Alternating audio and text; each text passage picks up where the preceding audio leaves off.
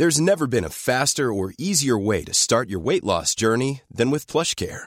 PlushCare accepts most insurance plans and gives you online access to board-certified physicians who can prescribe FDA-approved weight loss medications like Wigovi and Zepbound for those who qualify. Take charge of your health and speak with a board-certified physician about a weight loss plan that's right for you. Get started today at plushcare.com slash weight loss. That's plushcare.com slash weight loss. plushcare.com slash weight loss.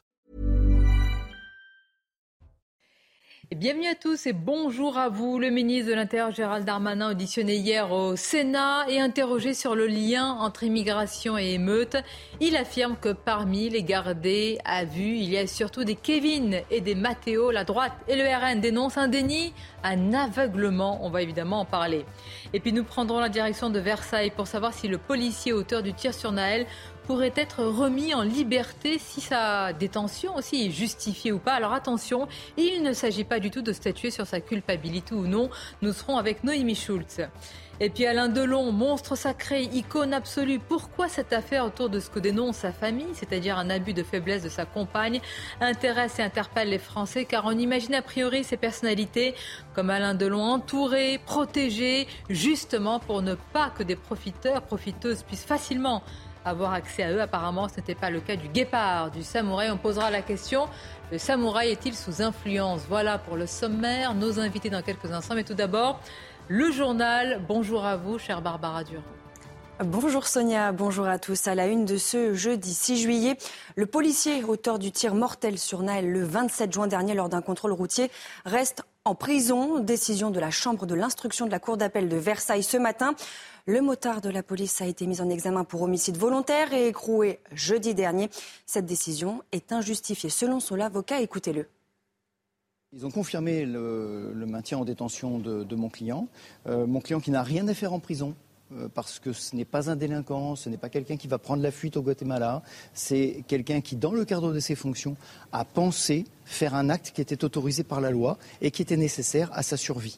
Il a pensé le faire, il le soutient et il est placé en prison pour éteindre les feux, pour euh, éviter que des gens aillent piller des magasins, c'est en, euh, en, totale décorrélation avec, avec les prévisions légales.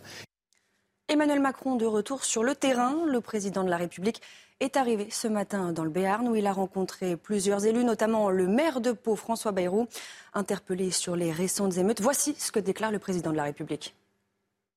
On continue de travailler, j'en ai vu beaucoup, j'ai vu les maires, je vais continuer. Mais nous avons tous vécu un moment important dans la vie de la nation, donc on va continuer de travailler. D'abord, la première réponse, c'est l'ordre, le calme, c'est euh, la concorde, et ensuite, c'est de travailler sur les causes profondes de ce qui est La Première ministre était-elle ce matin en visite dans le quartier d'Hauteville, à Lisieux, quartier durement touché par les violences urbaines ces derniers jours? Elisabeth Borne a rencontré élus, habitants et commerçants de la ville là-bas. Le commissariat de police, des locaux municipaux et du mobilier urbain ont été vandalisés. L'origine des émeutes n'est pas un problème social. Déclaration de Marine Le Pen. Pour la présidente du groupe RN à l'Assemblée nationale, il y a un problème d'immigration en France et voici ce qu'elle propose. Je supprimerai le droit du sol. C'est-à-dire qu'à euh, 18 ans, la personne qui est née en France de parents étrangers devra demander la nationalité française. Et je ne m'obligerai pas à lui accorder. C'est-à-dire qu'il y aura un certain nombre de critères qui seront analysés. Le fait d'être né en France sera un critère dont on tiendra compte. Mais si entre le moment où il est né et le moment à 18 ans où il demande la nationalité, s'il a commis 25 délits, mmh. s'il a un CV euh, judiciaire long comme le bras, il n'obtiendra pas la nationalité française. Nous devons être plus exigeants dans la manière dont nous accordons la nationalité. Phénomène inquiétant, les agressions contre les élus se multiplient et ils ne sont pas les seuls à être pris pour cible. Leurs familles sont elles aussi menacées. Le maire de la commune de ben a été agressé. Il témoigne sur notre antenne et appelle l'État à prendre des mesures. On l'écoute. C'est un dossier euh, euh, sur lequel la justice a été relativement euh, inactive. Et si vous voulez, à partir du moment où, euh, où avec ce genre d'individu, il n'y a pas de réponse euh, pénale au premier délit, c'est un peu l'escalade. Et euh, l'escalade, ça a été un certain nombre de, de propos injurieux, de menaces de mort, des lettres, des courriers, des SMS qui ont été, qui ont été voilà, c'est monté crescendo. Voilà pour l'essentiel de l'actualité à midi. À vous, Sonia.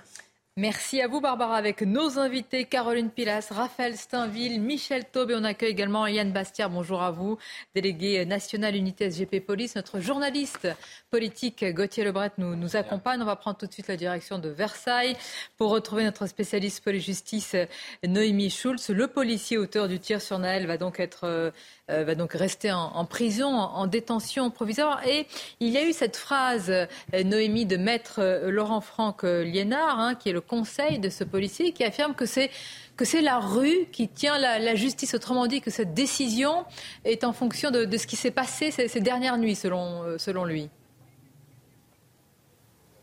Absolument. Alors je vais vous raconter ce qui s'est passé ce matin. C'était une audience euh, qui s'est déroulée à huis clos devant la chambre de l'instruction de la Cour d'appel de Versailles puisque l'avocat euh, de ce policier avait fait appel du placement en détention euh, provisoire. Mais et donc il y a eu cette, cette audience. Le policier est intervenu à distance par visioconférence depuis la prison de la santé où il est incarcéré. Et puis son avocat a, présenté un certain nombre d'arguments. Pour lui, son client n'a absolument rien à faire en détention. Client qui, euh, on le rappelle, depuis le début, explique avoir agi euh, dans ce qu'il pensait être le cadre légal de la légitime défense, avoir eu peur pour sa vie, peur pour la vie euh, de son collègue policier. Et donc Laurent Franck son avocat, a suggéré qu'il soit placé sous contrôle judiciaire. Mais le parquet général de Versailles a requis le maintien en détention, la confirmation de la décision prise la semaine dernière pour différentes raisons, éviter toute concertation entre le mis en cause et son collègue, pour protéger donc le bon déroulé de,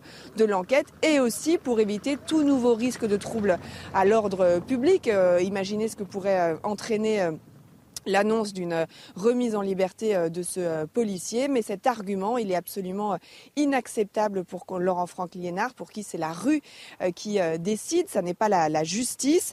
il nous a décrit un client très affecté, hein, en état de sidération. Il a été placé à l'isolement, il ne voit personne, il écrit beaucoup, il espère retrouver sa famille. Et Laurent Franck Liénard ne désespère pas de faire sortir son client. Il nous a annoncé d'ores et déjà qu'il qu'il allait déposer une demande de mise en liberté. J'en ferai une une par semaine si nécessaire jusqu'à ce que la justice retrouve ses esprits. Merci beaucoup euh, Noémie Schulz en direct et en duplex de, Versailles. C'est vrai, c'est le droit du policier hein, de, réitérer ces, demandes de, remise en liberté. Alors euh, Yann Bastière, il y a parmi les critères qui ont participé euh, très certainement à ce maintien en détention le critère de risque de trouble à l'ordre public. Il y a eu six nuits d'émeutes, il y a eu des violences inédites, malgré, j'allais dire, soutien vous pourriez apporter euh, à, votre collègue Est-ce que vous comprenez que cette, remise en liberté ait été refusée? On peut le comprendre, on peut le comprendre. Il m'est bien difficile de commenter une décision de justice.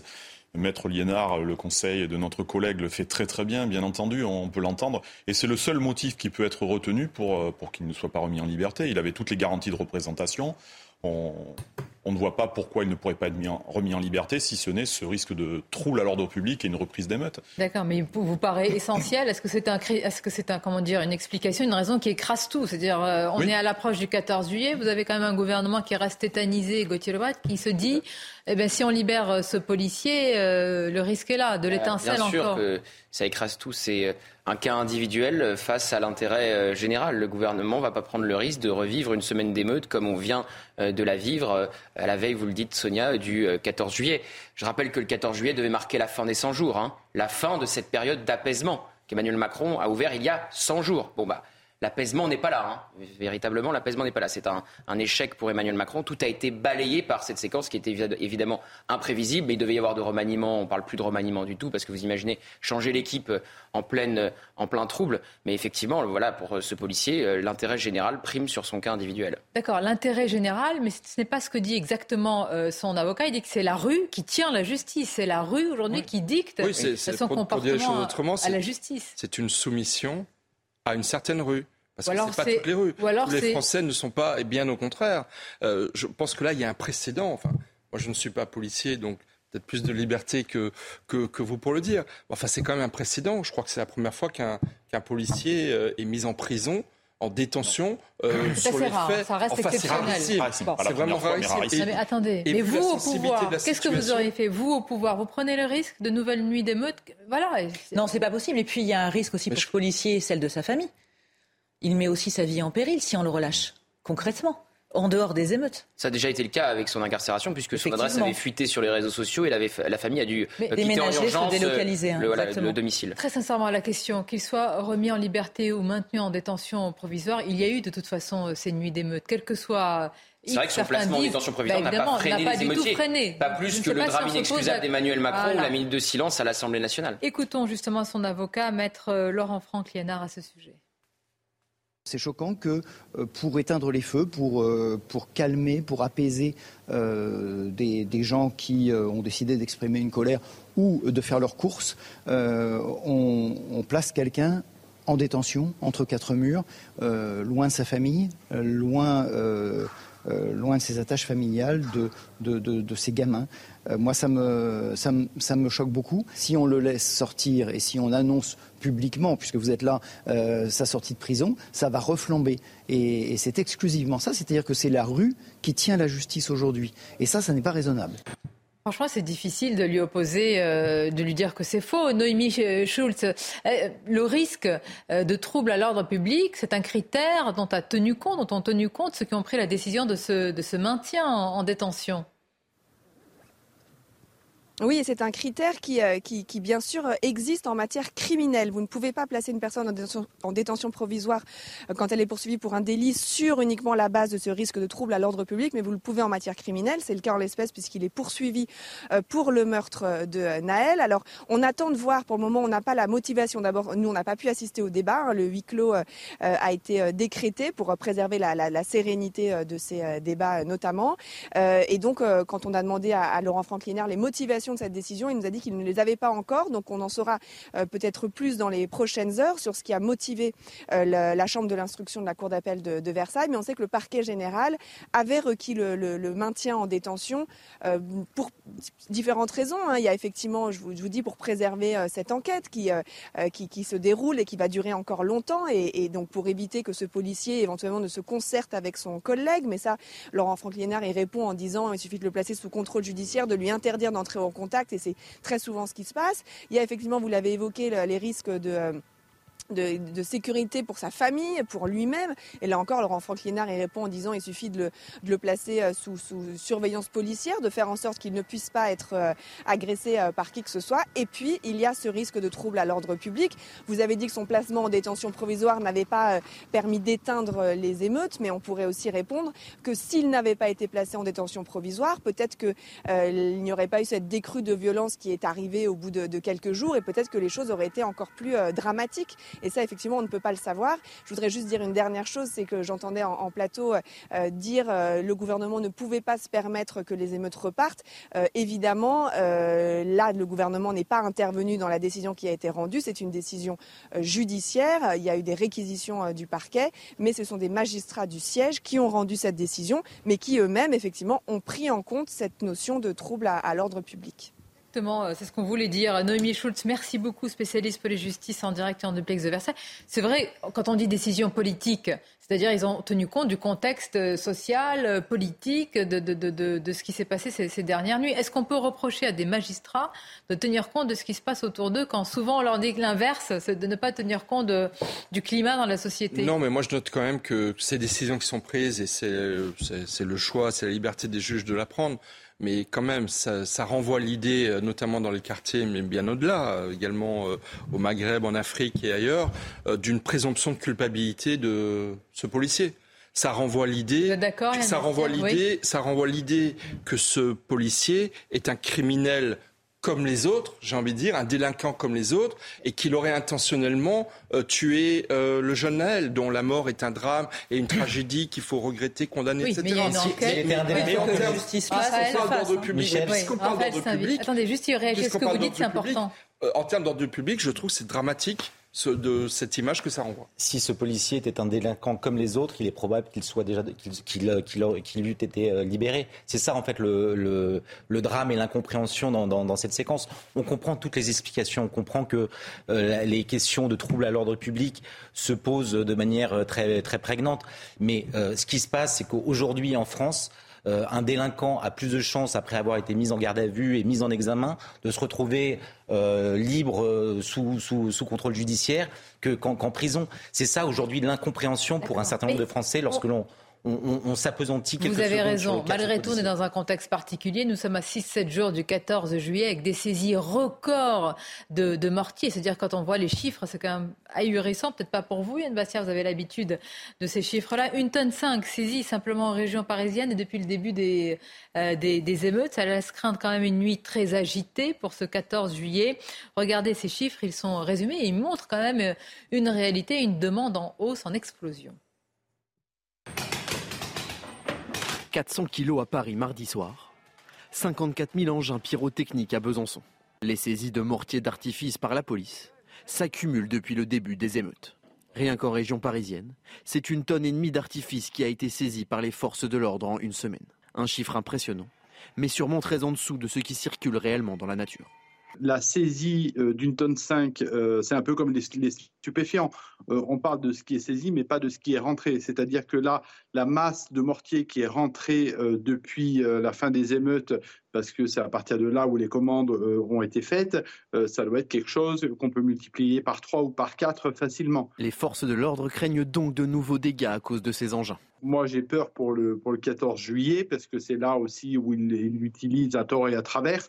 Euh, et pas que sur les émeutes. Et euh, je pense qu'on on risque d'avoir un regain de violence avec ces mortiers d'artifice. Illégal à l'achat en France, les saisies douanières de mortiers d'artifice et autres matériels pyrotechniques ont atteint en 2022 1578 kilos.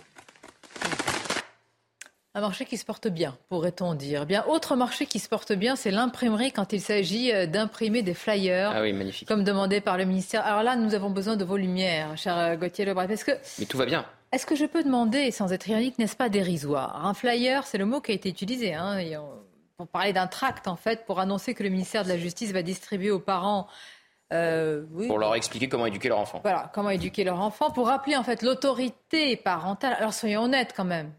C'est une mesure parmi d'autres.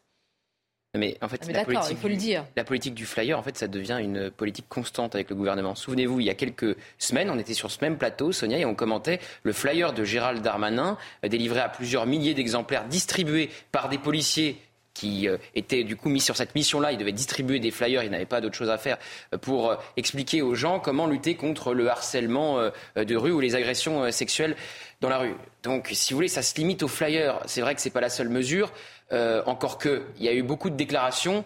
Euh, et après, euh, Qu'est-ce que ça dit quand même? Quand on en arrive à dire on va distribuer bah, des flyers c'est l'impuissance. On parle tout à l'heure de. Je parlais de l'intérêt général, mais je parle de l'intérêt général. Effectivement, la majorité des gens euh, ne sont pas émeutiers, mais subissent les émeutiers. Je parle d'intérêt général parce que c'est pas l'intérêt des commerçants, euh, c'est pas l'intérêt du plus grand nombre, vu le niveau de violence qu'on a vécu, que ce policier soit euh, libéré, si ça donne lieu ensuite à une série d'émeutes. Mais effectivement, ça donne une idée d'impuissance. Si les magistrats ont pris cette décision en raison de ce qui est leur droit, de l'impact que ça pourrait avoir cette libération sur l'ordre public, c'est parce qu'on est impuissant face aux émeutiers. Et pourquoi ça s'est calmé Pourquoi ça s'est calmé? Effectivement, il y a eu 45 000 policiers. Il y a de claques et au lit dans ce flyer. Non, parce qu'il y a les dealers qui font le job. Bien sûr, parce qu'il y a les dealers qui font le job. Voilà. Business. Est-ce que ça se commente? Je ne sais pas si ça se commente. Est-ce qu'il vaut mieux pas laisser les flyers à distribuer et je sais pas et Moi, parler d'autres choses Moi, je suis assez mitigée hein, sur cette ah. question, euh, Sonia, en toute honnêteté. C'est-à-dire que je me dis que ça peut peut-être hein, être dissuasif auprès de certaines familles, ah mais je mets aussi en opposition les familles qui, qui parlent. Un tract qui vous dit euh, exercez votre autorité parentale, sinon attention. Euh. Non, le fait de devoir payer peut-être un ah, espèce de rappel à la loi. Eh bien oui, mais là, on touche au portefeuille. Emmanuel Macron dit peut-être des sanctions financières, mais en, ne touchant pas aux allocations familiales. C'est vrai. vous savez que c'est très complexe. Une sorte euh, de premier versement à la première connerie. Non, mais juste pour terminer, ça peut être dissuasif auprès de certaines familles qui peuvent prendre conscience que ce que fait leur gamin euh, n'est pas euh, logique, n'est pas Enfin, faisable tout simplement. Peut-être d'autres ne le savent pas. Non, mais attendez. Et après, il y a le côté gadget, bien évidemment, du flyer. Pour expliquer que ceux qui volent, que ceux qui pillent, que ceux qui brûlent les écoles, des gymnases, des mairies, n'est pas bien. Si on arrive ça à expliquer à des parents. Ben, attendez, ben, ceux qui sont euh, livrés à eux-mêmes, peut-être que ça peut leur servir. Je me fais l'avocat du diable. Hein. Et je me dis, et je me dis aussi, c'est moi aujourd'hui, la diablesse. Et euh, je me dis aussi que les familles qui parlent mal français il n'y aura pas de traduction en fait sur ces flyers. Donc ça sera une publicité comme une autre. Ah bah oui, moi je vois tous les angles. Mais je crois que l'autorité parentale, je veux dire, ça se décline dans toutes les langues. Non, mais je veux dire pas le flyer, je veux dire le. Voilà. On peut traduire le flyer. Bah, le flyer peut être traduit. Il, pourrait être, par exemple, il pourrait être imposé, je, le dis euh, en sachant que c'est totalement hypothétique, euh, à toutes les plateformes web euh, pour les mettre effectivement, pour les imposer au vu parce que les enfants pourraient le lire aussi. Et puis toutes les assistantes sociales, la caisse d'allocation familiale, tous les services publics qui, qui contribuent à aider pourquoi on est un peu ironique, ces familles pourraient aussi les appeler en disant à la gravité des faits, au désespoir des commerçants, à la fatigue de beaucoup de Français. C'est pour ça qu'on Et surtout que c'est pas, pas la première fois qu'on répond par des flyers pour répondre à des questions euh, importantes. Un peu comme les numéros verts avec la Macronie. Bah, les spécialistes du numéro vert aussi. On va commencer, et puis on en parlera après une courte pause. Gérald Darmanin. Alors, ministre de l'Intérieur, auditionné hier au Sénat, et interrogé sur le lien entre immigration et émeutes, sur en fait le facteur euh, culturel et identitaire lié à ces émeutes. Il affirme que pas du tout. Il ne le dit pas ainsi. Il dit surtout que parmi les gardes à vue, les gardés à vue, parce que le ministre de l'Intérieur a les listes, et il peut voir de qui il s'agit. Il y a surtout des Kevin et des Matteo. Et il, ajoute que parmi, il ajoute que parmi les gardés à vue, il y a seulement 10% d'étrangers, donc 90% de Français. Est-ce qu'on peut s'arrêter sur cette phrase? Qu'est-ce qu'elle signifie cette phrase? Il y a 10% d'étrangers, donc bah, évidemment. Bah, c'est statistiquement vrai, mais, les statistiques, on peut en faire ce qu'on veut. Euh, certes, euh, il y a 10% d'étrangers, mais euh, pour, pour le reste, les 90% euh, d'autres euh, individus mis en garde à vue. Euh, il s'agit de, regarder un peu leur profil et on voit que certes, ils ont la nationalité française, c'est indiscutable. Mais sont-ils français de cœur? Est-ce qu'ils n'ont pas été élevés dans la détestation absolue de la France depuis des années? Alors c'est ça le problème, c'est-à-dire qu'aujourd'hui d'ailleurs... Là vous renvoyez au débat français de non, mais cette question, Oui, mais cette question de l'immigration, elle, elle surgit maintenant, mais depuis le début on sait que c'est cette question. On a parlé, et le gouvernement, euh, Emmanuel Macron le premier, a cherché des, explications, les, réseaux sociaux, mais la question de l'immigration, elle est centrale. Eh ben, on va en parler. Courte pause, surtout comprendre pourquoi le ministre de l'Intérieur, qui n'est pas frileux euh, sur, euh, sur différents sujets, sauf s'il est atteint par le syndrome Stade de France, n'évoque pas euh, une partie peut-être de cette réalité. Ne soyons pas aussi dans la caricature. Puis nous parlerons d'Alain Delon. C'est une vraie question, pas simplement parce qu'il faut dire la vérité, hein, il y a une enquête, il y a des plaintes. Pourquoi des personnalités qui sont autant aussi protégées, normalement entourées, préservées, sanctuarisées, peuvent être, semble-t-il, ainsi abusé comme le dénoncent ses enfants. Beaucoup de réactions, parce que nous avions reçu ici même sa fille, son fils. Vous les écouterez en exclusivité. À tout de suite. Gérald Darmanin ne voit pas de lien entre l'immigration et les émeutes, pas de facteurs identitaires ni culturels. Et parmi les gardés à vivre, il y avait surtout des Mathéo et des Kevin. Une phrase qui a beaucoup fait réagir. Vous entendrez dans quelques instants la réaction notamment de Robert Ménard. Mais tout d'abord, les titres, c'est News Info, Mathieu Devez. Patrick Martin est le nouveau patron du MEDEF. L'entrepreneur a été largement élu président de la première organisation patronale pour un mandat de 5 ans. Il succède à Geoffroy Roux de Bézieux, président du MEDEF depuis 2018. Le policier auteur du tir à l'origine de la mort de Naël est maintenu en détention provisoire. Lui et son avocat contestaient cette décision devant la cour d'appel de Versailles. L'homme de 38 ans a été mis en examen pour homicide volontaire. Il reste donc incarcéré à la prison de la Santé à Paris. Enfin, les animateurs qui passent chaque année le BAFA seront désormais formés à la prévention des violences sexistes et sexuelles. C'est l'annonce du secrétariat d'État à la jeunesse. Le gouvernement va également dévoiler aujourd'hui une campagne de sensibilisation qui sera diffusée du 10 juillet au 6 août sur les réseaux sociaux. Et j'ajoute à tout cela euh, la phrase euh, à l'instant d'Emmanuel Macron. C'était tout à l'heure, après plusieurs nuits d'émeutes. Emmanuel Macron juge que l'ordre a été euh, rétabli, euh, alors qu'il avait dit que c'était euh, un pic qui était passé. Donc l'ordre a été rétabli, estime Emmanuel Macron. Et puis il y a cette phrase du ministre de l'Intérieur Gérald Darmanin sur les gardés à vue, surtout des Mathéo et des Kevin. Écoutez d'abord la réaction du maire de, Béziers, Robert Ménard, un peu remonté ce matin, vous verrez pourquoi, on en parlera tout à l'heure. Hein. parce qu'il doit marier Ça, c'est quand même une information incroyable. Il doit marier un individu sous OQTF. Vous nous direz si le maire est obligé de le faire et comment ça va se passer. Mais tout d'abord, on l'écoute sur la phrase de Gérald Darmanin. La question, elle n'est pas là. Elle n'est pas de savoir si le type, il est français ou pas français. Euh, sur les 90% autres, il y en a combien qui sont d'origine immigrée? C'est aussi il la dit question. Il y avait des Kevin, euh, mais bien sûr qu'il y en a. Mais il a raison s'il dit que ça ne se réduit pas à une question d'immigration. Mais c'est beaucoup une question d'immigration. Moi, je me fiche de savoir si quelqu'un est français ou pas français. La seule question, c'est oui ou non, il aime la France. Oui ou non, il se sent français.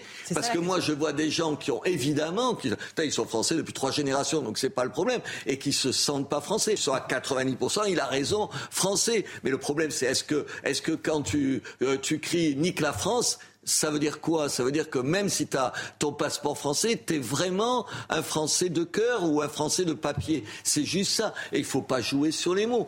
Autre réaction sur Europe 1, le président du Sénat, Gérard Larcher, on l'écoute. Il faut se méfier du syndrome Stade de France, euh, c'est-à-dire euh, de ne pas regarder la vérité en face. Il ne s'agit pas de tout amalgamer. Il y a sûrement des Kevin et des Mathéo. Mais poser la question au maire de la Les Rose, dans une commune qui a plus de 40% de sa population, euh, qui est issue euh, soit de l'immigration, soit directement de l'immigration, il faut regarder les choses en face, se dire la vérité. Il ne faut pas que les politiques disent autre chose que ce que les Français voient si nous voulons renouer avec la confiance. Il ne s'agit pas de nourrir je ne sais quel amalgame ou je ne sais quelle haine.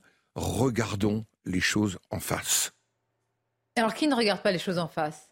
Qui ne dit pas la vérité bah, Gérald Darmanin. Euh, bah, il a la liste des gardés à vue. Parfois, il le dit. Il y a quelques mois, il avait sorti euh, des, statistiques sur l'origine étrangère. Plus de 40% des délinquants dans les transports euh, Sur l'insécurité, Michel, oui, il a fait un lien. voilà, il avait fait, il avait fait le lien. d'origine étrangère. Était d'origine. Était étranger. mais, ah bah, si vous voulez, la vérité. Non, mais effectivement la France a été mise à feu et à sang, excusez-moi la formule, mais c'est vrai, des centaines de communes de France ont été vraiment à feu à, feu et, les Français ont été vraiment touchés, je pense, dans, dans leur cœur le plus profond. mais d'accord, mais quelle est la réalité? Il la nie selon Mais la réalité, c'est que les Mathéo et les Kevin, les Mathéo et Kevin, ils ne sont plus, ils sont archi minoritaires dans les quartiers euh, priorités de la ville. C'est ça la réalité. Il y a 20 ans, il y avait une mixité sociologique, culturelle, qui n'existe plus aujourd'hui. On a créé, on a laissé créer des ghettos communautaires, telle est la réalité de notre France d'aujourd'hui et qui, nous éclate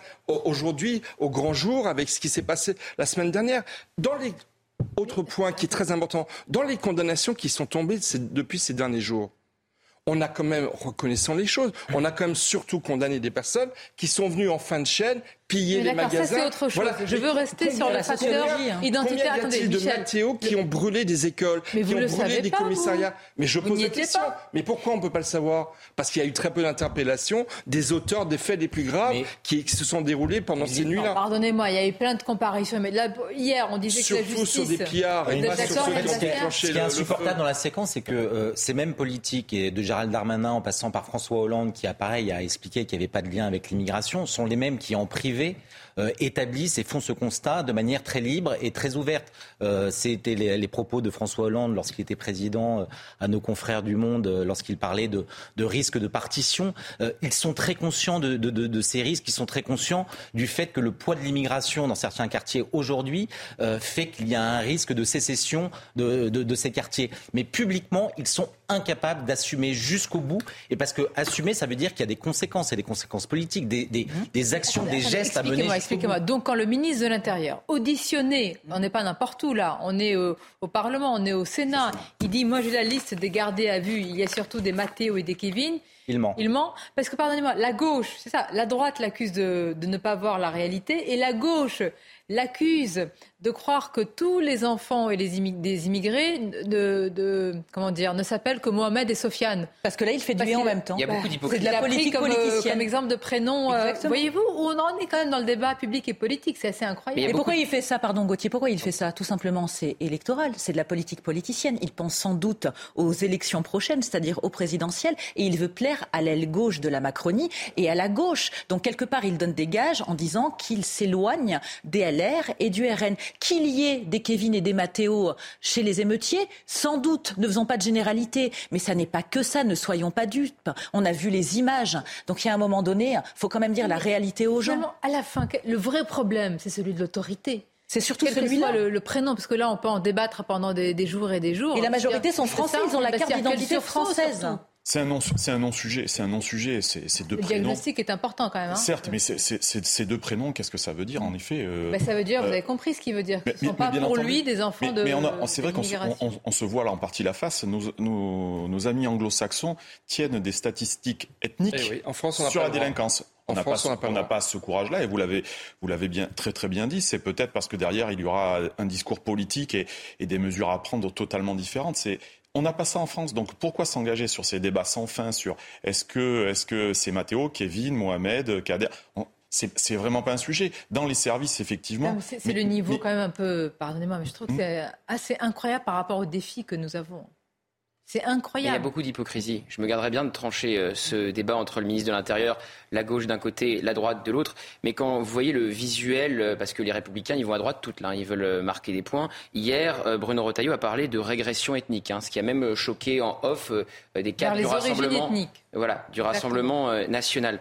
et le visuel des jeunes LR, ils ont fait un visuel où ils mettent la prison et l'avion donc le retour de la double peine. Mais qui a supprimé la double peine ah, bah Les Républicains. Ah, et bah puis ensuite, euh, quand euh, Bruno Retailleau parle de régression ethnique ou quand Jacqueline Eustache-Brinot, qui était présente à cette audition, dit ils sont comment français, reprenons un peu l'expression français euh, de papier, ça choque la gauche. Mais qui a parlé, je cite, de jeunes arabes?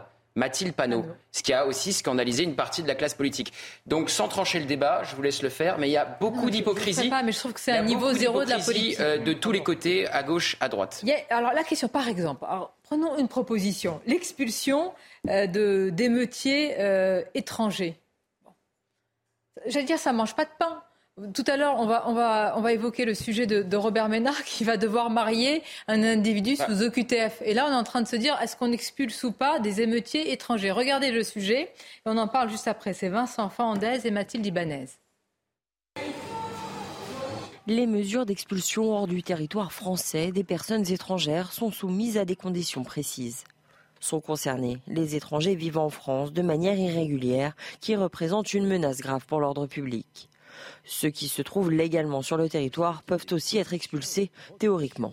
Si l'étranger est en France avant l'âge de 13 ans, s'il y est depuis, depuis 10 ans, s'il est marié avec un conjoint français, enfin il y a des conditions qui font qu'il est protégé. Et donc il faut qu'il y ait vraiment une menace pour l'ordre public pour pouvoir l'expulser. Selon Georges Fenech, avoir participé à ces émeutes peut être un motif valable, mais là aussi certaines difficultés apparaissent. Ensuite, vous avez la question de l'effectivité d'expulsion. Il faut obtenir un laissez-passer consulaire. Il faut peut-être trouver aussi une place en rétention administrative. Vous savez qu'il nous en manque.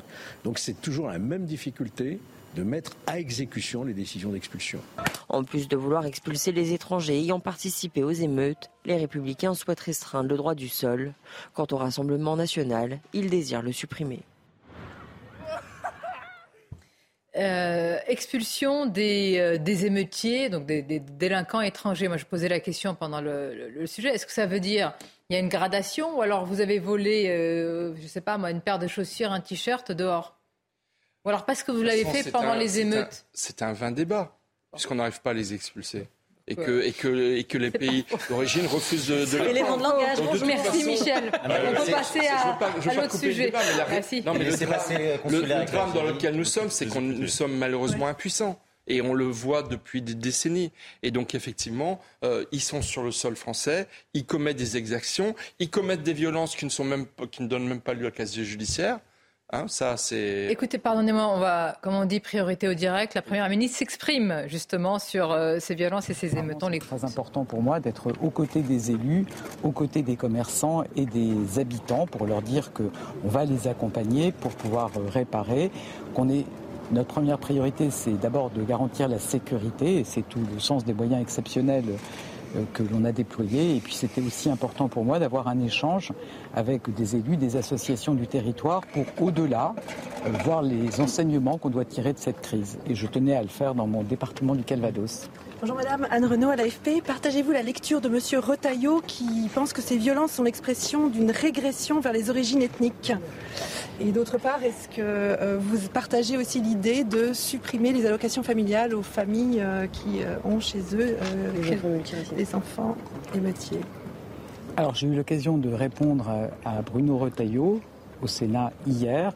Vous savez, je pense que suite à ces violences inacceptables, il faut se garder à la fois euh, de vouloir euh, des réponses euh, immédiates sur la base de diagnostics un peu simplistes, et puis en même temps, il faut agir et il faut évidemment éviter de tourner la page sans agir.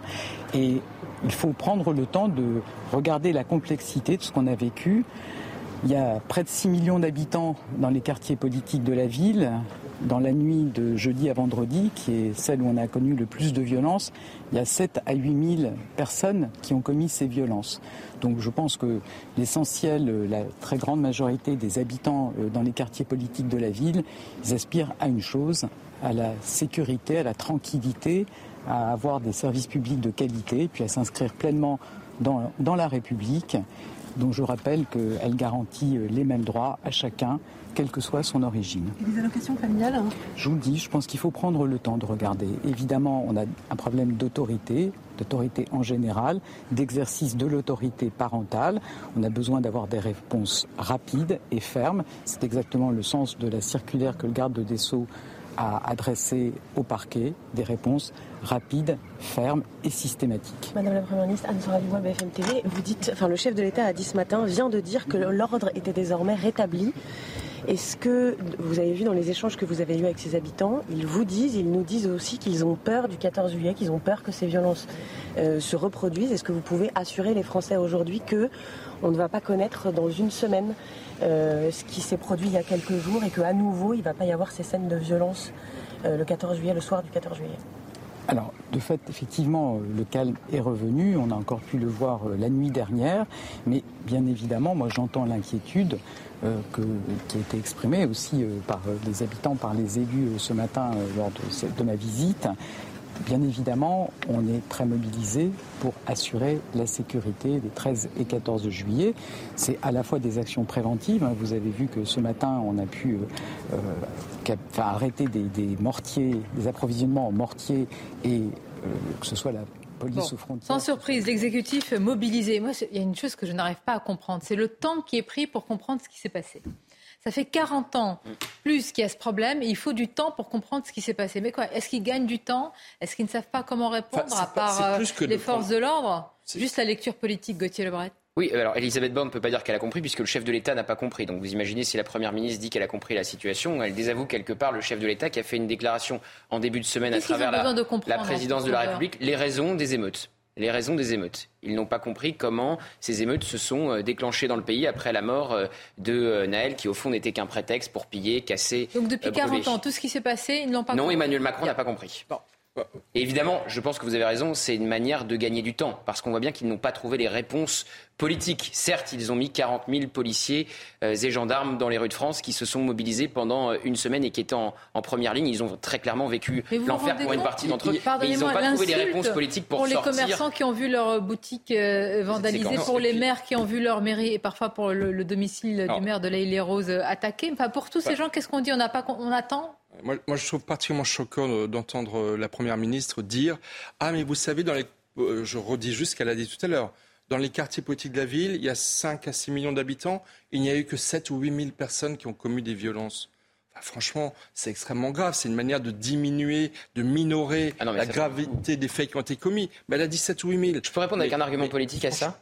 Parce que ça, ça a été l'erreur de Jean-Luc Mélenchon et on le voit qu'il le paye cash dans les sondages. On a fait un sondage hier, euh, Opinionway pour euh, CNews, où il est tout en bas du classement sur euh, la satisfaction des Français sur sa réaction. Parce que Jean-Luc Mélenchon, il a cru parce qu'il avait fait presque 50% à Nanterre au premier tour, ce qui est énorme, que les habitants de Nanterre allaient le suivre. Mais les habitants de Nanterre, ils ne soutiennent pas les émeutiers, ils les subissent. Donc croire que les émeutiers représentent la, la population des banlieues et des quartiers, c'est une erreur et c'est l'erreur politique qu'a commis Jean-Luc Mélenchon, justement. Justement, c'était notre sondage exclusif hier. On le découvrait à, 13h dans, dans, Midi News pour Opinion Mais Jean-Luc Mélenchon, regardez quand même, c'est assez, euh, euh, c'est assez parlant et, édifiant.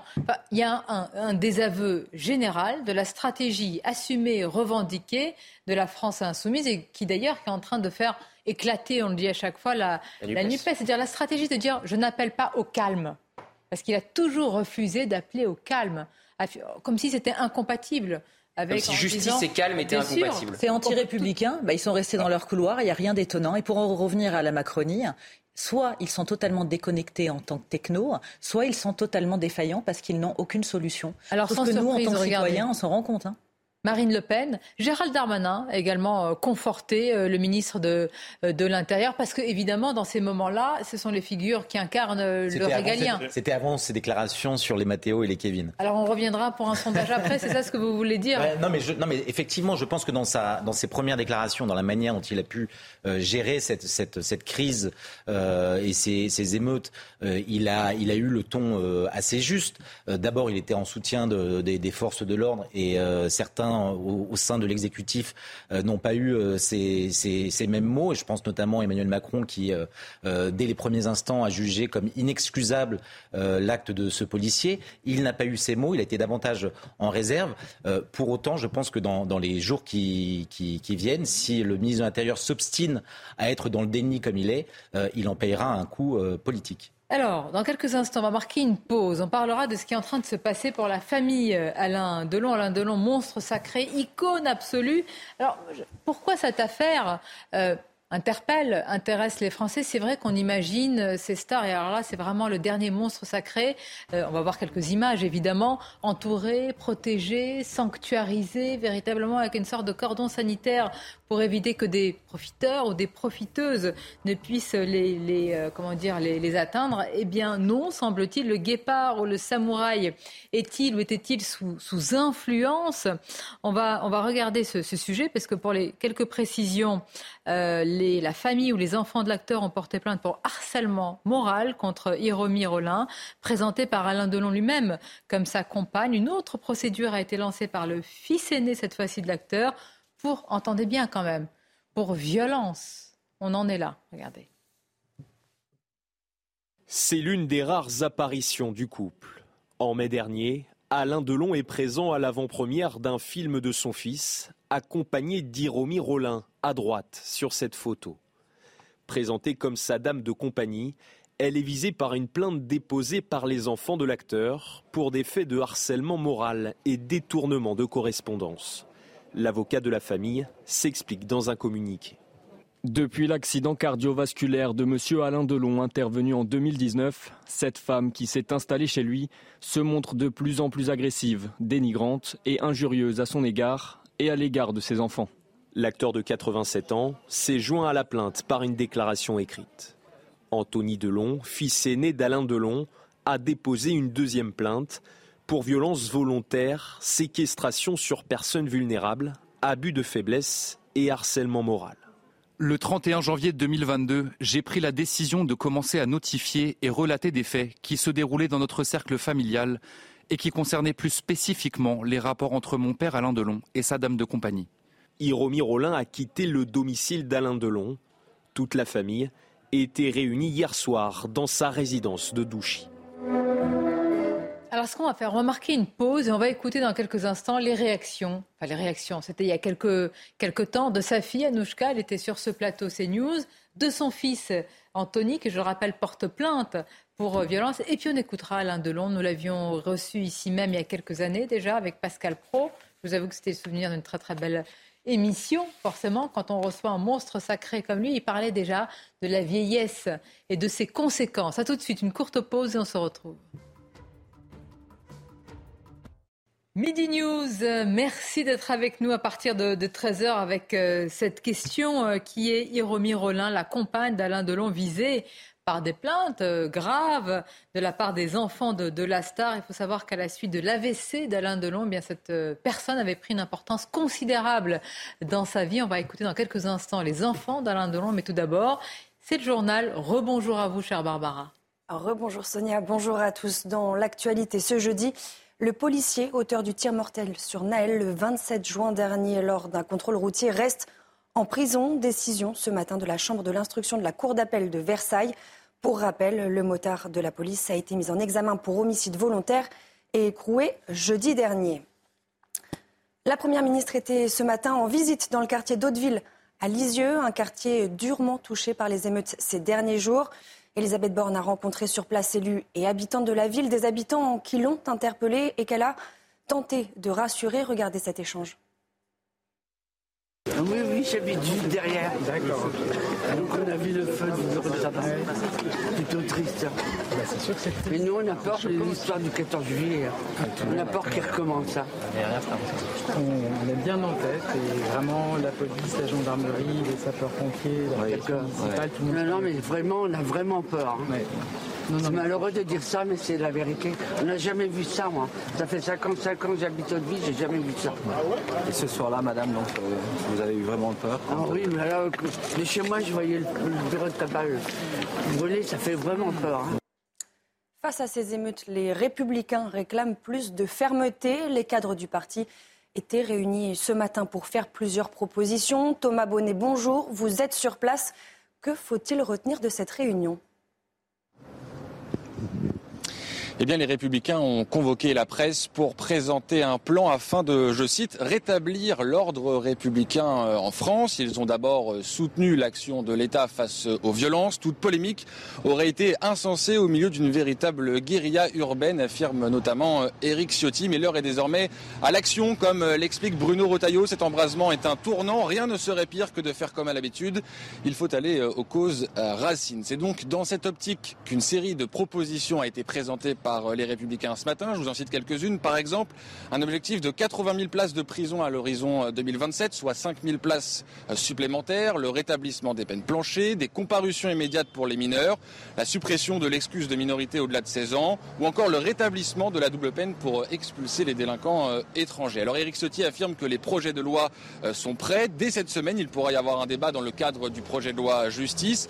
Éric Ciotti qui demande également à lancer au plus vite le débat sur le projet de loi immigration, des débats qui, euh, selon lui, vont servir de révélateurs pour euh, voir comment, derrière le discours du gouvernement, ce dernier va réellement se positionner par rapport aux propositions des républicains exprimées ce matin.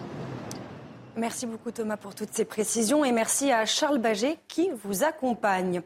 Le MEDEF a un nouveau président. Il s'agit de Patrick Martin, élu avec 73,18% des voix contre 26,82% pour sa concurrente. Éric de Riedmaten, bonjour. Vous avez suivi cette élection. Vous allez nous le confirmer. Patrick Martin n'est pas un inconnu au sein de l'organisation patronale. Ah non, pas du tout, c'était le vice-président. Alors vous voyez, nous sommes à Meudon, ici, euh, près de Paris, au-dessus de Paris, je devrais dire, puisque c'est là, dans cette halle qui a été construite, euh, a été construit le premier dirigeable en France en, 1884. Alors bon, c'est un petit symbole, parce que finalement, euh, Patrick Martin va prendre les commandes du MEDEF, il va pouvoir prendre son envol, si l'on peut dire, mais on lui a posé la question, quelle, quelle, sera, vos, quelle sera votre priorité? Alors il y en a trois. Hein. ça va être d'abord le dialogue social, ça c'est important. Il y a aussi la, la baisse des impôts de production. Il faut continuer à tout prix dans cette voie. Et puis aussi aider les entreprises à aller vers le chemin de la transition euh, écologique parce que pour les entreprises, ça va coûter très cher. Donc elles doivent s'y préparer. Pour Dominique Carlac, qui était la concurrente, eh bien voilà, c'est un peu de la tristesse aujourd'hui puisque elle ne sera pas femme élue présidente du MEDEF. Elle aurait pu euh, prendre la suite. Hein. Euh, rappelez-vous de, de Madame Parisot à l'époque, qui avait été femme présidente du MEDEF. Le président sortant, lui, Geoffroy Roux de Bézieux, eh bien, va, va donc quitter le 17 juillet euh, ses fonctions. Il va euh, reprendre sa liberté. D'ailleurs, il a dit un mot euh, très intéressant. les jours qui viennent, les mois qui viennent seront compliqués, seront chauds à gérer parce qu'en fait, il a donné un conseil. Il faudra pouvoir pratiquer aussi bien la boxe que le judo. Je décrypte, ça veut dire être capable d'être à l'écoute, donc zen avec le judo, mais savoir aussi boxer. Voilà les mots qu'il a pris pour pouvoir être offensif, peut-être un peu plus offensif que ce que le MEDEF a donné comme image pendant les cinq dernières années. Merci Eric pour euh, ces précisions. Merci également à, Charles Pousseau qui vous accompagne. Et justement, hein, on va parler de chaleur puisque eh bien, le monde a connu son mois de juin le plus chaud jamais enregistré. Selon l'Observatoire européen Copernicus, eh bien, la température moyenne a été de 16,5 degrés le mois dernier. Elle dépasse ainsi le précédent record de juin 2019. Des records ont également été battus dans le nord-ouest de l'Europe. Voilà pour l'essentiel de l'actualité à 13h. À vous, Sonia. Merci à vous, Barbara. Chaleur, mais euh, ambiance glaciale, évidemment, entre la famille Delon et celle qui a été présentée comme la, compagne de la star, de l'icône absolue, du monstre sacré. Il n'en reste pas beaucoup dans le cinéma euh, français. Donc, les enfants d'Alain Delon ont, porté plainte pour euh, abus de faiblesse et, et, violence. Avant de les écouter, est-ce qu'on peut savoir comment ça se passe dans ces cas-là? Est-ce que les gendarmes viennent tout simplement constater dans le domicile à Douchy de, de la star ce qu'il en est Bien entendu, la personnalité de, la victime euh, doit bien sûr accélérer les, investigations euh, des gendarmes. Mais de toute façon, on a une personne vulnérable. Hein. on le voit, on, le sait, victime d'un AVC. si son fils, en plus, a déposé plainte, comme on, croit le savoir, pour des violences volontaires, il faut peut-être aller constater l'infraction elle-même, dans quel état est, la victime. Vous voyez, je ne parle pas d'Alain Delon, ça pourrait être une victime lambda. Bien entendu, euh, ça accélère, bien entendu, les choses, ça va de soi. Mais il faut, il faut aller constater très rapidement tous les éléments qui peuvent être portés à la connaissance dans les plaintes. Hein. On est peut-être sur une enquête préliminaire, mais le flagrant délit peut être euh, également en vigueur dans le cas de ces violences. Et c'est donc là une suspicion d'abord d'abus de faiblesse et même de violence, dit son fils sur Alain Delon. Je voudrais qu'on écoute d'abord sa fille Anouchka. Elle était venue sur notre antenne chez Pascal Pro pour évoquer, euh, c'était la vente aux enchères de certains objets de, son père.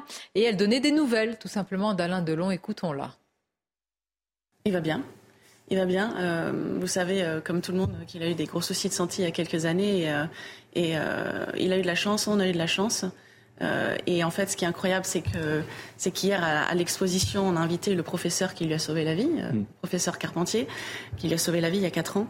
Et, euh, et je lui dis, mais euh, je le présente aux gens, et je dis, mais en fait, c'est le professeur qui a sauvé la vie de notre père. Et il me dit, mais en fait, finalement, et il a raison, je suis content parce que je lui ai permis peut-être de profiter de ses enfants et de profiter de ses petits-enfants un peu plus. Et c'est exactement ce qu'on fait avec lui. bon, il est fatigué, il a 88 ans, c'est normal. Il est 35. Exactement. 10 novembre, c'est ça Non, le 8. 8 novembre 35. C'est pour ça qu'il n'est pas au cocktail, c'est pour ça qu'il n'est pas aux expositions et qu'il ne sera mm. pas à la vente, parce que parce qu'il est fatigué, c'est normal. Mm. Le monde, enfin à 88 ans, on comprend qu'on a envie d'être mm. tranquille, mais il va bien.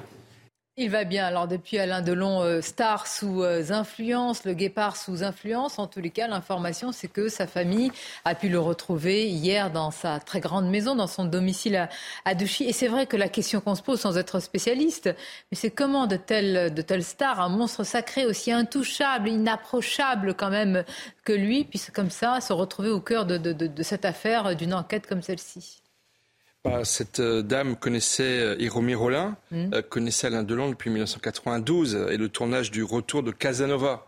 elle était assistante, deuxième assistante réalisatrice. Donc voilà, elle n'était pas une inconnue pour la famille. et je pense que, bon, là où apparemment il y a parmi les points de discussion, de savoir est-ce qu'elle était uniquement sa dame de compagnie ou également sa compagne, telle qu'elle était d'ailleurs présentée j'ai vu sur beaucoup de sites, notamment de la presse People, elle est présentée comme sa compagne. Donc voilà, il y a peut-être aussi là un problème d'ambiguïté. Mais je pense qu'elle est en train de devenir, euh, toute chose égale par ailleurs, un peu la, la Yoko Ono d'Alain Delon. Euh, on a beaucoup reproché à Yoko Ono de, de nous voler John Lennon euh, et les Beatles. Mais là, là, là, là, je pense en termes d'image, non, évidemment non. Une enquête. D'ailleurs, c'est pas facile à caractériser l'abus de faiblesse.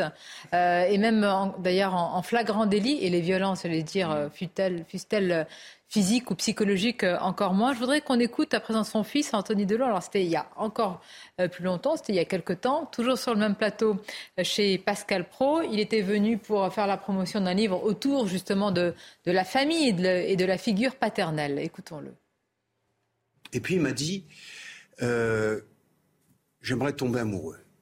Il avait déjà dit dans Match, il y a cela quelques années, euh, aujourd'hui je suis prêt à tomber amoureux. Et là, il m'a dit j'aimerais, j'aimerais avoir une femme euh, dans ma vie pour partager ma vie. J'aimerais, voilà, j'aimerais, j'aimerais tomber amoureux. J'aimerais partager.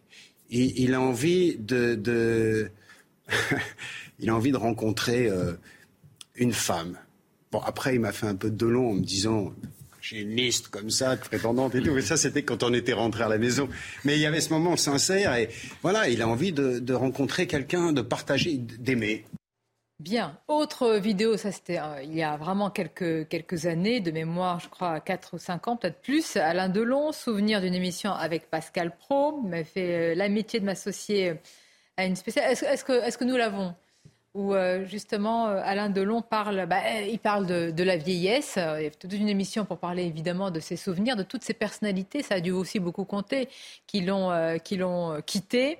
Évidemment toutes ces femmes, mais aussi il évoque les moments qu'il vit de solitude et comment il perçoit la prière de la vieillesse. Écoutons-le. Vous allez bien? Non, mais j'ai oui, comme une vieille bagnole, quoi, oui. C'est 400 000 kilomètres. Il toujours un petit problème là, un petit machin là. Rappelez-vous, j'oublie jamais, je ne pense qu'à ça, De Gaulle. Vieillir est un naufrage. Le mot, on ne peut pas trouver mieux. Vieillir, c'est un naufrage. C'est pas la, meilleure conclusion. Hein. Je, vous avoue que là, on va pas mettre de l'ambiance sur le plateau, mais enfin, c'est un constat. Voilà, c'était le sien il y a quelques années. Il n'a pas fait beaucoup, beaucoup d'apparitions depuis, si ce n'est des apparitions de presse équipe. Il avait réagi euh, à la, dernière mort fois, je crois, c'était euh, voilà, exactement. évidemment. Devant l'église Saint-Germain-des-Prés. Euh, exactement. Pour les funérailles de Jean-Paul Belmondo. Après, il faut quand même reconnaître que Delon, évidemment, est un monstre sacré, qui a été un des hommes les plus beaux au monde. Mais merci de le rappeler. Ah, on ne l'avait pas oublié, non, mais vous Ça joue aussi, je pense, bien sûr. Psychologiquement, vieillir n'est pas simple. Et dans le cas de Delon, encore moins. Et oui, puis vieillir quand vous avez perdu tous ceux qui vous entouraient, tous ceux qui ont fait le cinéma Malheureusement, que vous avez ça fait partie de la vie. C'est comme ça pour plein de gens. Exactement, Romy Schneider, euh, Mireille Darc, évidemment. Mais je voudrais juste dire, si vous me le permettez, Sonia, que mettre le focus sur cette histoire, évidemment, qui potentiellement est dramatique, parce que là, on est en train de parler d'un homme affaibli à cause de la maladie, donc d'un abus de faiblesse. Eh bien, ça peut parler aussi à beaucoup de gens qui n'ont pas la notoriété, la célébrité de Monsieur Delon, et qui vivent ces situations, soit parce qu'ils sont malades ou en situation de handicap, pour certains sous curatelle et tutelle, et parfois se font spolier par leur famille ou leurs amis. Donc je pense que M. Delon, avec cette histoire, vraiment est en train de faire boule de neige auprès de beaucoup, et si ça peut mettre en avant au moins cette, euh, ce phénomène euh, terrible, c'est peut-être le seul point positif. C'est d'autant plus terrible, je le disais, c'est très très difficile euh, d'enquêter sur des abus de faiblesse qui soient caractérisés, qu'on se rende compte. Au-delà, par exemple, euh, d'une comment dire, euh, d'une forme d'escroquerie sur l'argent, sur d'autres choses, c'est très difficile à, à prouver et que ce soit tangible, parce qu'entre parfois le sentiment, la perception de la famille et la réalité, semble-t-il, Là, peut-être la, la, spécificité de, cette affaire, c'est que Alain Delon lui-même vient appuyer euh, la plainte de, son fils. Donc euh, ça, semblerait attester d'une sorte de maltraitance, en tout cas à son égard. Alors, retour à l'actualité. Alors, politique, mais ça, cette, affaire, cette histoire, mais Robert Ménard est hors de lui. Les bancs ont été publiés, la fête est préparée, la mariée et le marié euh, sont également prêts à se dire oui, sauf que pour le plus beau jour de leur vie, jusqu'à la fin peut-être. Euh, jusqu'à quelle fin Jusqu'à ce qu'ils soient exclus peut-être du territoire, puisque le marié est un individu sous OQTF. Alors ça ne fait pas du tout sourire le maire de Béziers qui doit le marier. Est-ce que la loi l'y oblige? Rendez-vous compte.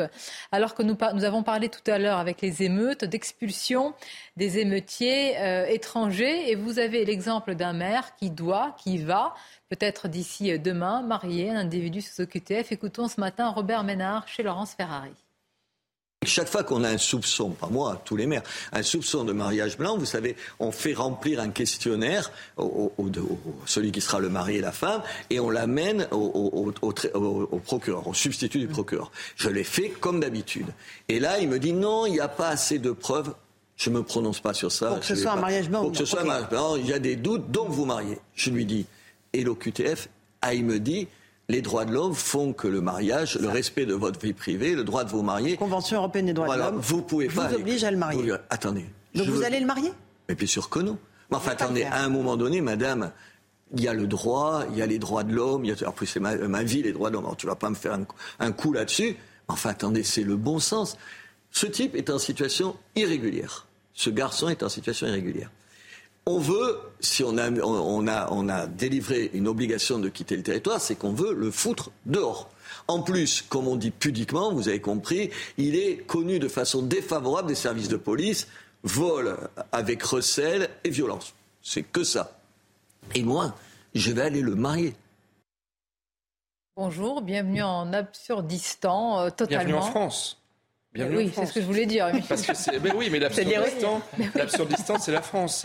Et c'est, pour ça, et c'est pour ça que, c'est pour ça qu'on nous sommes dans des impasses. Vous, maire, vous élu, qu'est-ce que vous faites mais, vous avez raison. Je, crois que, Robert Ménard a, été convié à, l'Élysée, a pu rencontrer le président. Il l'a sollicité sur ce point précis. Euh, mais en l'occurrence, euh, aucune réponse ne lui a été faite, si ce n'est euh, que cette, cette particularité sera probablement ou peut-être inscrite dans le projet de loi asile-immigration si un jour il, il, est, il est débattu.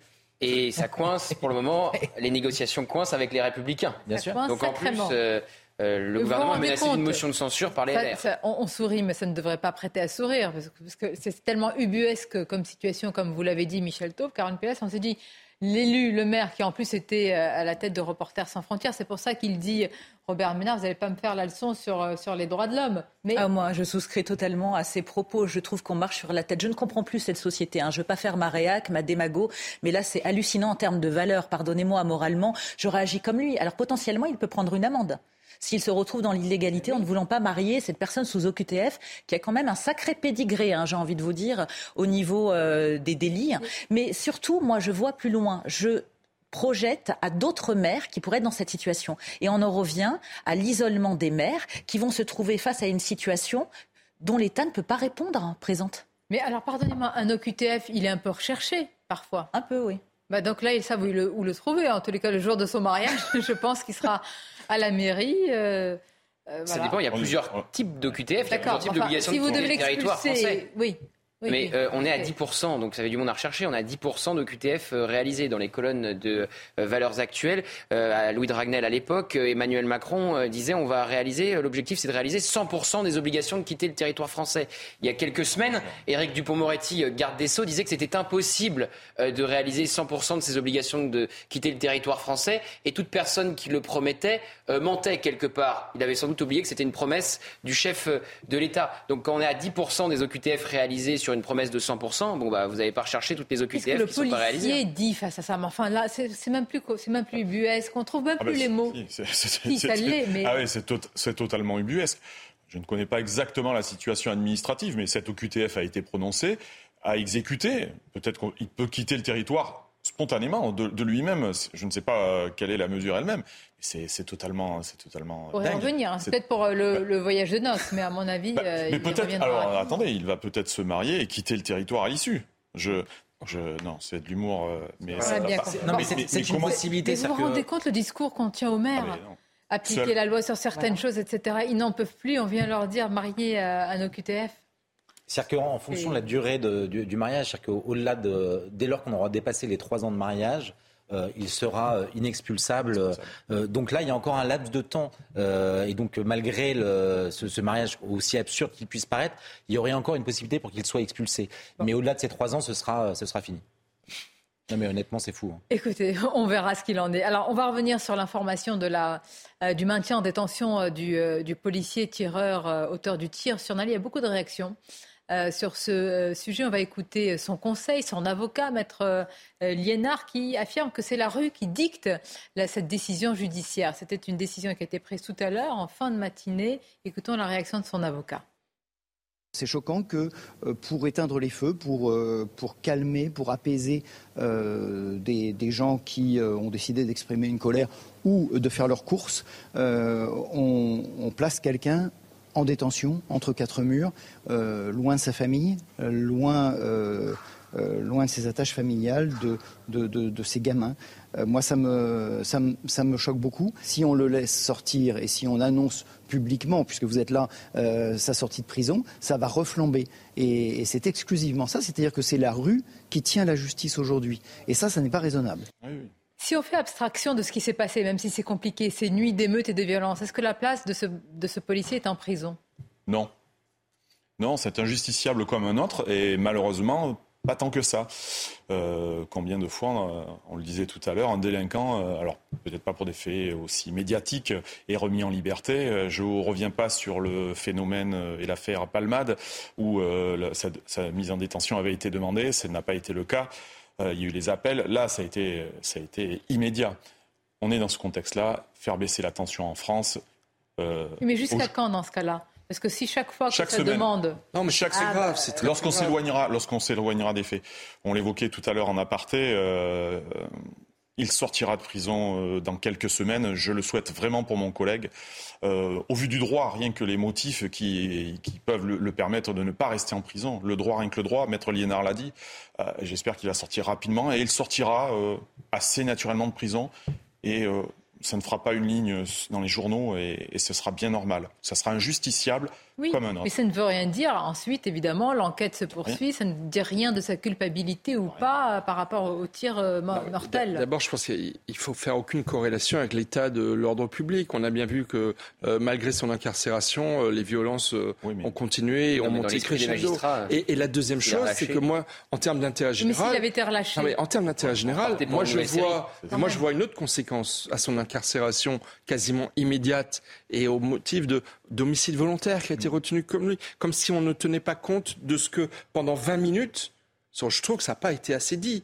Euh, Lorsqu'il y a refus d'obtempérer, c'est pas au moment où il tire sur le c'est que oui, mais, mais, c'est un contexte. S'il avait été libéré, la justice n'a pas tenu compte. Michel, on ne peut pas dire que l'état actuel de la situation euh, n'est pas joué parce que les magistrats sont, comme tout le monde, perméables à ce qui vient de se produire. Et si euh, ce policier était remis en liberté, il y avait fort à parier qu'on repartait pour une série oui, de mais moi je vois une autre conséquence. Ou du moins il y avait le carburant. Donc c'est une jurisprudence. mais moi je vois on sait que les magistrats tiennent compte du contexte politique, social. Euh, bah oui, je pense. Moi je vois une autre Surtout qu'ils ont le droit de le faire puisqu'ils euh, ont le droit d'incarcérer en euh, préventif pour résoudre troubles à l'ordre public. Oui, mais je, je voudrais finir. Je, je vois une autre conséquence en termes d'ordre public. En termes d'ordre public, c'est que les policiers, les policiers qui voient leurs collègues ah arrêtés, incarcérés, une semaine après, maintenu en détention. Bah, Quel message cela leur envoie en, termes de, travail quotidien, lorsqu'il va y avoir 25 000 refus d'obtempérer par jour, ça veut dire que là, ah ces jours-ci,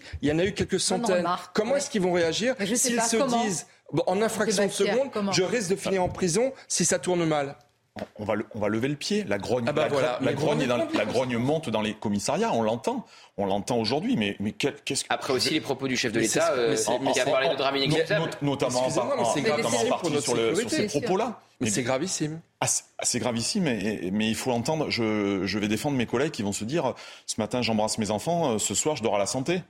Euh, la voiture, elle part, oh là, elle est dangereuse. Euh, mais qu'elle roule. Absurde. On est, on est, quand on entend le débat sur, euh, sur l'abrogation du 435.1 ou le dépoussiérage euh, sur, certains politiques qui veulent qu'il soit, qu'il soit abandonné, c'est un message qui est passé aussi aux policiers. Qu'est-ce qu'on va faire loin. Manuel Bompard euh, estime qu'il faut désarmer autant que possible la police. Oui, il est désarmant. je reprends. Oui, mais alors, par rapport à est-ce que vous avez une crainte par rapport à ce qui est en train de se passer sur l'enquête à Marseille avec la mort de cet individu, Mohamed, de 27 ans euh, qui aurait reçu, je mets au conditionnel, un tir de flashball d'LBD et qui aurait succombé à une, crise cardiaque. Est-ce qu'il est y a un risque là que ça, que ça reparte et que ça nourrisse encore euh, ce qui s'est passé? Est-ce qu'il y a une crainte autour de vous ou, pas? Euh, Sonia, vous le dites très bien, c'est une enquête qui, ah qui, débute et on ne sait pas qui est l'auteur de ce LBD. Il y a plusieurs hypothèses. La police judiciaire de Marseille est saisie, il travaille, il travaille là-dessus. Donc pour l'instant, ça aurait pu se renflammer euh, immédiatement dès l'annonce euh, de ce décès. Ce n'a pas été le cas. Donc pour l'instant, heureusement, il n'y a plus, il y a plus l'émotion qu'on a pu connaître sur Nanterre. Tout le monde travaille plus tranquillement. Euh, la DTPJ de Marseille travaille, on a des professionnels sur ce sujet, c'est la brigade criminelle. Donc pour l'instant, il n'y a pas cet embrasement de, de la ville et encore plus du territoire, donc c'est d'autant mieux. On va marquer une pause. Quand vous parlez d'embrasement, je voudrais revenir quand même. 408 kilos, soit 1150 mortiers d'artifice ont été saisis simplement dans le 18e arrondissement de Paris. Euh, et les objets étaient vendus tout simplement via une boucle Telegram dont le nom quand même, écoutez ah bien, on va brûler la France. Boucle Telegram. On va brûler la France et vous pouvez faire votre marché. Là, et il y a plein de boucles Telegram où vous pouvez faire votre marché. Bah, ne, les donnez pas quand même. Hein. Et je m'étonne, mais je m'étonne que le ministère de l'Intérieur et les autorités n'aient pas pu les faire fermer. on en parle. À tout de suite, une courte pause et on se retrouve. Nous avons parlé des policiers euh, ciblés, des élus, des maires euh, agressés très inquiets. Nous allons parler aussi des commerçants euh, qui ont été pour la plupart pillés, dont le travail a été dévasté. Bien souvent le, travail, le fruit d'une vie. Mais tout d'abord, le rappel des titres. Mathieu Deves et CNews Info. Emmanuel Macron est en déplacement dans les Pyrénées. Le président de la République est arrivé à Pau pour rencontrer les élus locaux, dont le maire François Bayrou, qui est un de ses principaux alliés. Après plusieurs journées d'émeutes, il appelle à l'ordre, au calme et à la concorde. Le président se rendra ensuite sur la 16e, 6e étape du Tour de France entre Tarbes et Cotteret. La justice a annulé pour une erreur de procédure les mises en examen de neuf personnes soupçonnées d'avoir incendié une mairie à Mons-en-Barreul. Une commune de 20 000 habitants située dans le département du Nord, la signature du parquet manquait en bas du réquisitoire. Cinq suspects en détention provisoire ont été remis en liberté. Enfin, Evgeny Prigogine serait en Russie et non au Bélarus, malgré l'accord prévoyant son départ dans le pays après sa rébellion avortée. Selon des images diffusées dans les médias russes, une perquisition a été menée au domicile du chef du groupe Wagner situé à Saint-Pétersbourg. D'après le président biélorusse, Prigogine se trouverait d'ailleurs toujours dans la ville russe. Alors Mathieu, on va justement euh, euh, rebondir sur ce que vous venez de dire. Là, ce, ce, sont ces mises en examen annulées parce qu'il manquait, ça nous a tous interpellés, la signature d'un magistrat. D'un magistrat. C'est incroyable. Ce sont bien des, mises en examen après des, violences lors des émeutes. Euh, pour le magistrat, évidemment. Ça arrive souvent, Yann Bastière, ce genre de... Parce que là, donc, on a identifié les personnes, on sait qu'elles ont participé, semble-t-il. En tout cas, il y a une mise en examen. Généralement, c'est pas pour des motifs qui sont légers. Je ne vais pas hurler avec les loups, je ne vais pas les défendre plus euh, qu'il ne faudrait, mais notre justice est largement aussi malade que notre police, j'allais dire. Euh, ils ont des moyens qui sont sont pas au mieux. Vous avez vu en début de semaine, je crois, euh, la grève des greffiers qui sont au plus mal, qui me parle beaucoup par rapport à nos officiers de police judiciaire de la police nationale. On a on a une police qui est pas au mieux. Ces greffiers qui sont là pour pour euh, fiabiliser les procédures Est-ce que ça passe pas de, ça vient pas de là Les deux piliers de la République. Ben, on a, on a une chaîne, on a une chaîne pénale, on a une chaîne pénale euh, pas très bien. Je vais vous parler de la crise d'évocation des officiers de police judiciaire. Et quand on voit comment est malmené euh, ben, le début de la chaîne pénale avec les greffiers juste derrière, c'est un, une un réel sujet. Une signature qui manque, une signature. C'est le droit. Tout est annulé, c'est le droit. Ah bah, mais, remis dans la nature. Les, avocats de ces individus ont totalement raison. Bien sûr, il faut suivre la loi. Ils ont même très bien fait leur travail. Ils sont payés pour ça, donc. Euh. Exactement. Merci de le rappeler. Alors, justement, vous parlez d'argent. Je sais pas. Vous parlez d'argent. On parle d'ordre public. Nous parlions d'ordre public. Il aurait été peut-être pas impossible d'appeler un magistrat pour venir rapidement signer le papier plutôt de les faire excuser. Je veux dire qu'il y, a une forme de rigorisme de l'état de droit quand ça arrange quand ça peut la loi Aussi, euh, oui, mais, bah oui, oui, mais, là où Michel a c'est la responsabilité des, des, magistrats. Est-ce que le magistrat qui a oublié de signer le papier et en conséquence de quoi, il y a 9 mises en examen soupçonnés d'avoir mis le feu à une mairie qui sont libérés. Est-ce qu'il aura des sanctions, ce magistrat La question est là. Hein. Qui fonctionne Oui, c'est ce que vous allez payer, c'est les impôts. Ah oui, vous allez voir, ça va flamber. Pourquoi? Parce que c'est l'heure des comptes. Et qui va payer? Parce qu'il va falloir reconstruire. Nous, les contribuables. Ben voilà. Formidable. Mais euh, la plupart des Français, et en particulier les commerçants, vous disent non, moi ça suffit. Moi je ne veux plus. Je vois à chaque fois qu'on reconstruit, ça a été détruit. Regardez ce sujet d'Adrien Spiteri, parce que là, ces commerçants, ils ont vu en quelques heures parfois s'envoler le fruit de leur travail. Des commerces vandalisés et pillés comme ici à Marseille. Lors des émeutes, ils ont été pris pour cible. C'est le cas de 200 commerces alimentaires, 436 bureaux de tabac ou encore 60 magasins de sport. Dans une interview accordée aux Parisiens, le patron du MEDEF donne une première estimation des pertes pour les entreprises. On est à plus d'un milliard d'euros, sans compter les dégâts au niveau du tourisme. Les vidéos des émeutes qui ont circulé dans le monde dégradent l'image de la France. Désormais, les commerces cherchent à se faire indemniser, mais la démarche s'annonce complexe auprès de certains assureurs. Il y a des assureurs qui ne sont pas très volontaires pour euh, le montage des dossiers et l'immédiateté de réaction pour que le commerce puisse se retrouver son, cadre normal, ce qui n'est pas évident. Le ministre de l'économie, Bruno Le Maire, a annoncé le report de paiement de charges sociales ou fiscales pour les commerçants touchés par les violences urbaines. Alors je vais vous dire, évidemment la facture, c'est essentiel, ils ne veulent plus payer, mais je pense que la question la plus importante, Gauthier, euh, ces commerçants et les Français doivent se dire quelle va être la réponse? Imaginez que le président, pour seule réponse, réponse sociale, énième plan banlieue, qu'est-ce qui va se passer? On recommence? Oui, alors c'est vrai que vous vous souvenez du quoi qu'il en coûte. Désormais, c'est le quoi qu'il arrive. Hein. C'est ce qu'a dit Bruno Le Maire en marge d'un déplacement en début de semaine. Quoi qu'il arrive, on va vous aider, on sera à votre chevet. C'est vrai que être commerçant dans ce pays, c'est un véritable enfer. Hein. Après les gilets jaunes, après le Covid et, aujourd'hui les émeutes. Et c'est vrai que on voit euh, le plan qui se dessine, la réponse qui se dessine de la part de l'exécutif. La semaine dernière, en fin de semaine dernière, Elisabeth Borne réunissait les acteurs de la ville pour euh, un nouveau euh, plan banlieue. Alors ça prendra sans doute pas ce nom-là, puisqu'on se souvient qu'il avait complètement retoqué le plan Borloo. D'ailleurs, il a quasiment fermé à culpa cette semaine face au maire sur le plan Borloo, Emmanuel Macron. Mais euh, le meilleur exemple, la semaine dernière, en début de semaine dernière, il était à Marseille hmm. pour l'acte 2 de eh son plan Marseille en grand. 5 milliards d'euros d'argent public le fruit des impôts des Français, injecté, à juste titre, dans la ville de Marseille. Bon, bah, il quitte les lieux, 48 heures après, Marseille est à feu.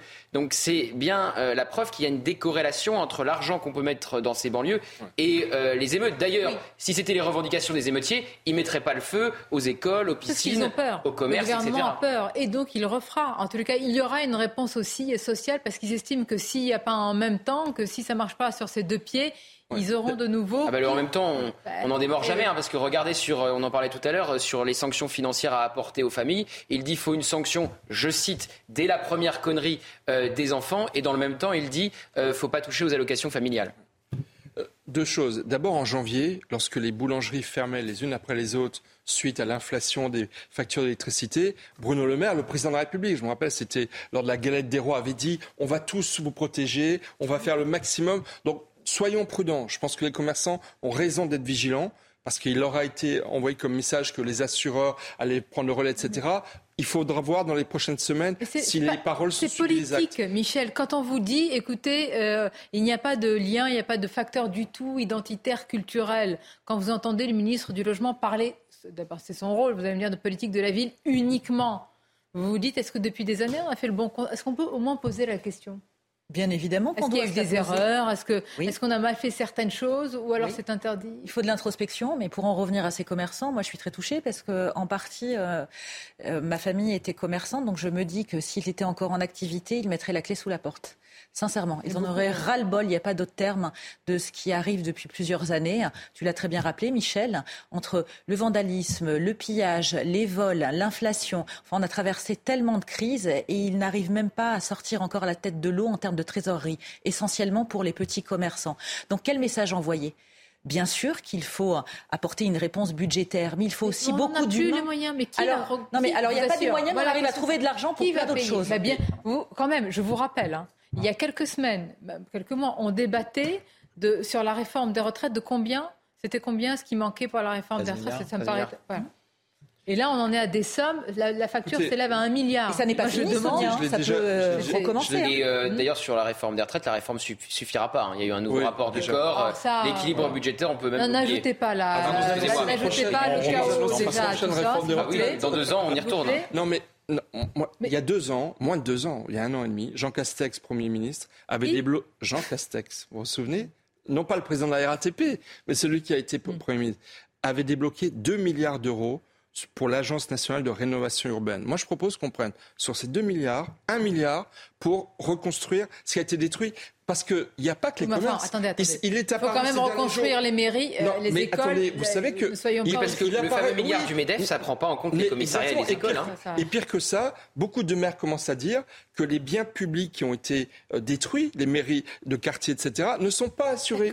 Ne sont pas assurés et que donc ils vont devoir payer sur les impôts locaux euh, la facture. Donc moi, je propose qu'on identifie clairement ces 2 milliards qui étaient destinés à, construire des biens publics dans les quartiers politiques de la ville, qu'on y prenne un milliard pour rénover, rétablir, réparer, reconstruire les écoles, les mairies de quartier, tous les biens publics, les commerces locaux qui remplissent aussi un service public dans ces quartiers souvent désertés, parce qu'il faut trouver l'argent quelque part.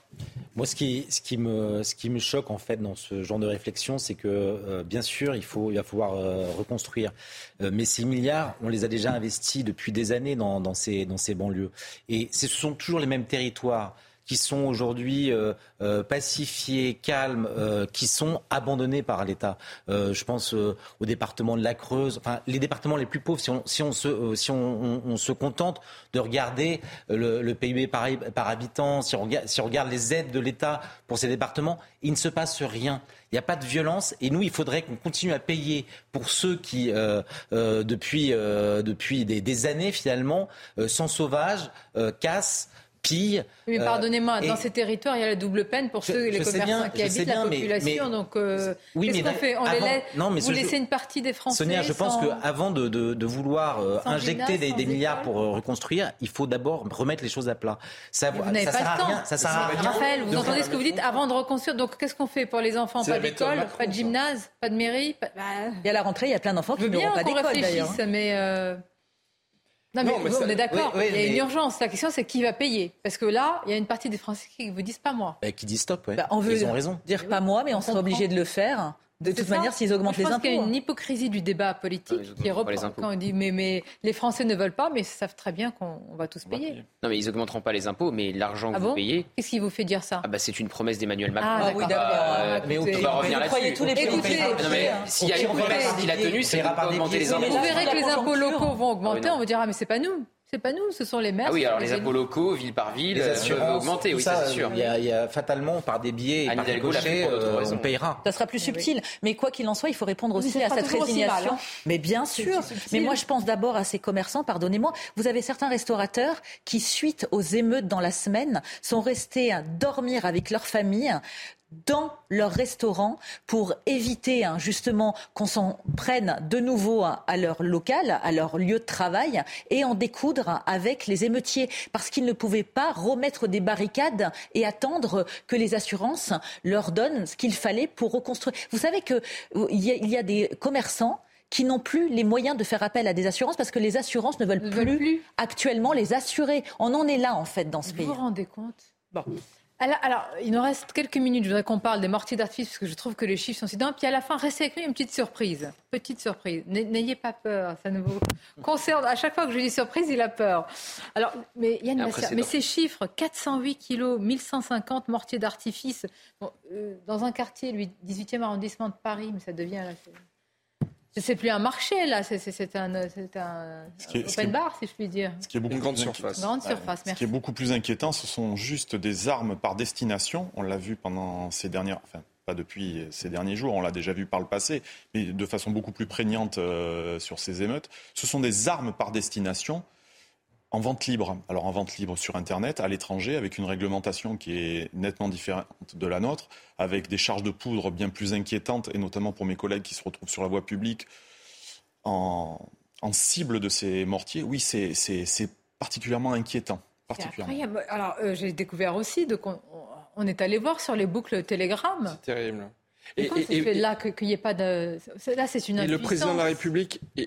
nous, sommes, nous, sommes, à l'étranger, nous pouvons... Ces, serveurs sont hébergés à l'étranger, ça peut être des, numéros de téléphone qui sont à l'étranger. On est assez impuissant face à ça, si ce n'est que, apparemment, ce que j'ai appris par un de mes collègues, c'est qu'on on commence à faire attention un petit peu à nos frontières. La frontière belge est, est très contrôlée par, par les douaniers et les policiers pour essayer de filtrer et l'imposer l'importation tout simplement sur notre territoire de, de pour, pour, une, pour, le 14 juillet. Là, on est à quelques jours. Euh, oui, oui, oui, les stocks. Ce sont de 408 kilos. Oui, juste dans le 18e arrondissement. J'ai entendu parler d'une tonne 5, vous l'évoquiez tout à l'heure, Sonia. D'ailleurs, il, y a des euh, premières annonces, il y a des premières annonces d'annulation de, feux d'artifice à mm. Strasbourg. Mm. La maire de Strasbourg a annoncé qu'elle annulait. Oui, mais vous sous savez, des prétextes, c'est pas pour autant qu'ils vont pas utiliser. je pense pas que ce soit uniquement totalement contestable de risque d'incendie, alors qu'en fait, euh, d'après mes sources, c'est pas du tout à cause de ça. C'est parce que justement, ils ont des craintes d'utilisation de, abusive de, de feux de mortier. Pardonnez-moi, on dit qu'on veut couper, couper les réseaux sociaux quand il y a des émeutes, mais alors les boucles Telegram. Ça sera impossible. On, va, on, va, brûler la France, ça pose moins de. Et ça coûte peu cher en plus, hein, 13 euros. Mais ce qui montre la duplicité ah, du discours public. Non, mais ça, c'est partout. Hein. Mais oui, c'est ça. Euh, non, mais... C'est très facilement accessible. Bien sûr. Ou alors, on, le met sous une catégorie armes par destination, et dans ce cas-là, est-ce que vous pouvez faire, faire entrer les, mortiers dans Il y, a une économie légale On a, on a des entreprises euh, florissantes en France de pyrotechnique. Ça va être très très compliqué. Il y a déjà une réglementation sur, euh, sur je vous dis, sur les charges, les charges de poudre. En Allemagne, elle n'est pas la même. On parlait de Strasbourg. Il y a, il y a des contrôles toujours au 1er janvier.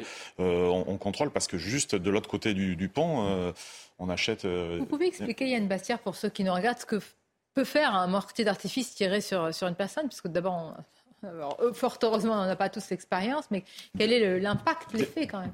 D'énormes dégâts, d'énormes dégâts. On voit déjà que c'est un élément pyrotechnique. On a, on a de la poudre, on a du feu, bien sûr. Euh, mes collègues se protègent comme ils peuvent, mais bien sûr, imaginez, euh, imaginez cette arme par destination, je veux, je veux reprendre cette expression, en plein visage. Euh, imaginez les, les, dégâts que ça peut faire.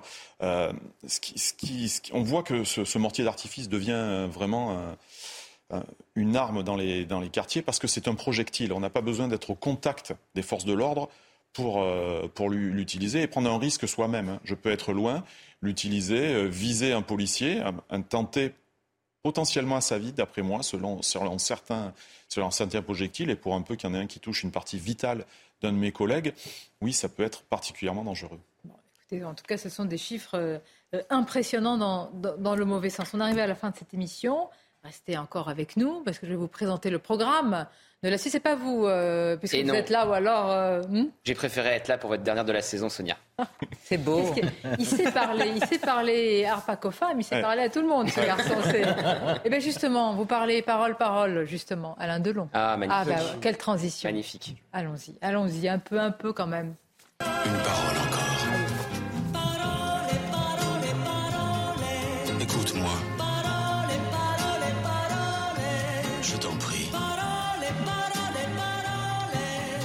On pense beaucoup à Alain Delon acteur, mais Alain Delon euh, parle aussi, chante.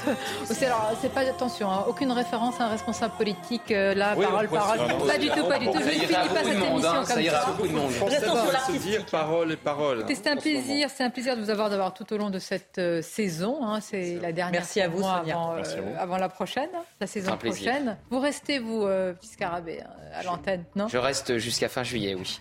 Et je serai là pour votre retour, Sonia. Mais bien sûr. Nous aussi, ah, bah, je l'espère. Merci. Je vous retrouve dans quelques instants. Merci encore et à très bientôt.